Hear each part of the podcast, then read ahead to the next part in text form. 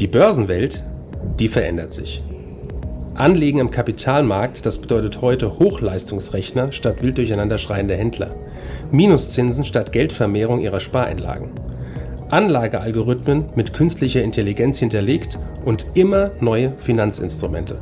Mit dem Plutos Finanz Podcast wollen wir diese und viele weitere Finanzthemen aufgreifen und mehr Licht ins Dunkel bringen.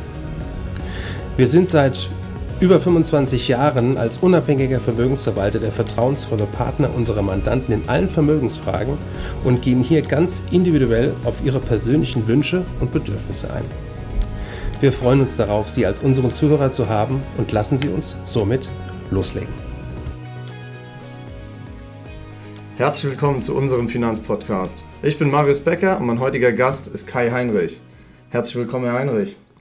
Hallo Herr Becker, schön, dass wir heute hier sein können. Der erste Monat des neuen Jahres ist schon vorüber. Wir hoffen natürlich, dass Sie bei Ihren Vorsätzen weiterhin auf der Spur sind und auch bleiben. Sei es mehr Sport, der Aufstieg im Job, familiäre Dinge oder finanzielle Angelegenheiten. Bei letzterem gilt es dieses Jahr allerdings besonders viele Änderungen zu beachten. Herr Heinrich, zunächst das immer leidige Thema der Steuern. Was ändert sich in steuerlicher Hinsicht? Was die Steuern angeht, besteht zunächst Grund äh, zur äh, ja, bescheidenen Freude. Denn der Grundfreibetrag steigt von 10.348 Euro auf 10.908 Euro. Das bedeutet, dass Sie erst ab einem Einkommen von 10.909 Steuern zahlen müssen. Insgesamt werden auch die Einkommensgrenzen der Steuerklassen angehoben, was dazu führt, dass Sie erst ab einem höheren Einkommen höhere Steuern zahlen müssen. Allerdings ist das, wie man vermuten kann, kein Geschenk des Staates, da durch die Inflation ihr Geld weniger Kaufkraft hat. Das bedeutet, dass die Steuersumme, die sie weniger bezahlen müssen, die Inflation im besten Falle ziemlich gut ausgleicht. Dieser Schritt ist notwendig gewesen, um nicht in die kalte Progression zu geraten, was einer schleichenden Steuererhöhung gleichkommen würde. Okay, nun bezieht sich diese Änderung auf das Einkommen. Wie schaut es denn bei Kapitalerträgen aus?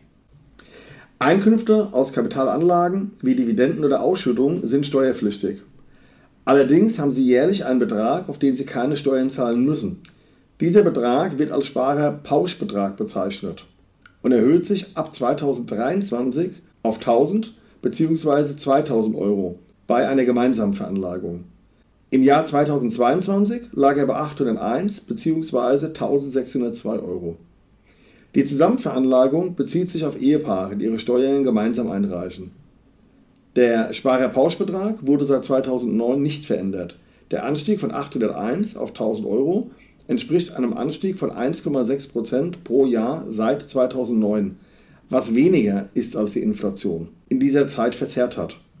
Wenn die Regierung den Sparerpauschbetrag entsprechend den präinflationären Zeiten anpassen würde, müsste sie ihn eigentlich sogar noch deutlich mehr erhöhen. Interessant.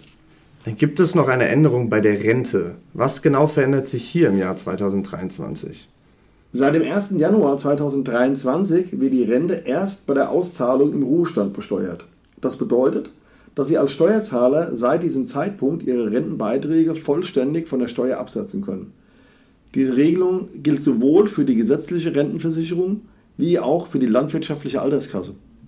Berufsständische Versorgungseinrichtungen und Rürup-Renten gelten auch dazu. Allein im nächsten Jahr werden die Beschäftigten dadurch um ca. 3,2 Milliarden Euro entlastet. Allerdings ist zu beachten, dass die Zahlung nicht komplett entfällt, sondern einfach nach hinten ins Alter verschoben wird. Kommen wir zu einem nächsten großen Thema. Eine signifikante Änderung besteht für Erben von Immobilien. Immobilienerben wird nämlich erheblich kostenspieliger. Was gilt es hier zu beachten, Herr Heinrich? Wenn Sie eine Immobilie erben, müssen Sie möglicherweise mehr Abgaben leisten. Der Prozess läuft in etwa so ab. Sie erben eine Immobilie und der Wert dieser Immobilie wird bestimmt. Alles, was über dem Freibetrag liegt, müssen Sie versteuern. Der Freibetrag variiert je nach Verwandtschaftsgrad. Bei einer Vererbung von Eltern an Kindern beträgt er zum Beispiel 400.000 Euro. Der Steuersatz hängt von Ihrer Steuerklasse, also der Steuerklasse des Erben ab. Mit dem Jahressteuergesetz 2023 ändert die Regierung die Faktoren für die Bewertung von Immobilien. Insgesamt werden Immobilien besser bewertet, wodurch mehr Steuern anfallen. In den letzten Jahren haben die Marktwerte von Immobilien stark zugenommen, weshalb das bisherige Bewertungssystem aus Sicht der Regierung nicht mehr aktuell war. Diese Erhöhung betrifft vor allem teure Häuser und Wohnungen in Innenstädten. Einen ausführlichen Beitrag dazu hat mein Kollege Herr Brandt vor kurzem in unserem Finanzblog veröffentlicht. Reinschauen lohnt sich auf jeden Fall, da dies für die meisten wohl die bedeutendste Veränderung aus finanzieller Sicht in diesem Jahr sein wird. Alles klar, danke für die Empfehlung. Kommen wir zu einem ganz anderen Thema. Wir bekommen ein neues Euroland, nämlich Kroatien. Genau, ab nächstem Jahr gehört Kroatien zur Eurozone. Das bedeutet, dass es einen eigenen Münzsatz geben wird, den wir dann dazu bekommen. Auf der 2-Euro-Münze können Sie den geografischen Umriss des Landes erkennen. Auf der 1-Euro-Münze ist ein Marder eingeprägt. Der Euro ersetzt die alte Landeswährung Kuna, was auf Kroatisch Marder bedeutet. Für Investoren ist das mehr als nur ein Fun-Fact. Ein Vorteil für Investoren ist, dass es möglich wird, ohne Währungsrisiken in kroatische Wertpapiere zu investieren. Ein Währungshedge wird nicht mehr nötig sein. Ob allerdings überhaupt Interesse besteht, in kroatische Titel zu investieren, ist natürlich eine andere Geschichte. Vielen Dank für diese Ausführung. Zuletzt noch ein wichtiges Thema, und zwar die Leitzinsen. Wie schaut es da aus? Erste Erhöhungen werden bereits vollzogen. Erste Frage, warum? Und können wir mit weiteren Zinsabhebungen rechnen? Im Oktober hat die Europäische Zentralbank den Leitzins um 0,75 auf 2% erhöht. Und es ist durchaus möglich, dass es weitere Erhöhungen geben wird. Da die Auswirkungen einer Veränderung des Leitzinssatzes oft erst einige Monate später spürbar werden, können wir 2023 definitiv mit Veränderungen rechnen.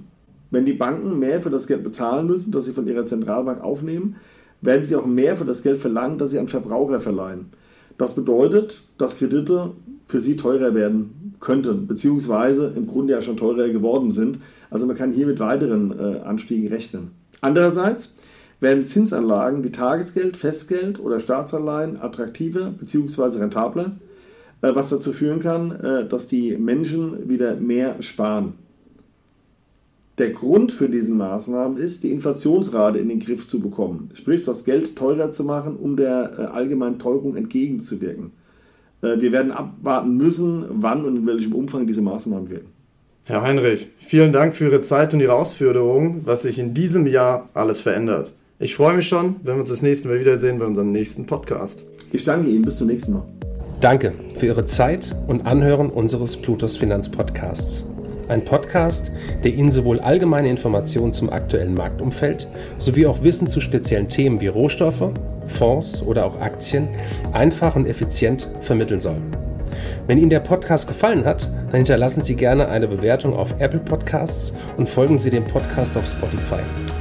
Teilen Sie ihn auch gerne auf Facebook, Twitter und LinkedIn und besuchen Sie uns auf plutos.de. Viel Spaß weiterhin und bis zum nächsten Mal, Ihr Plutos-Team.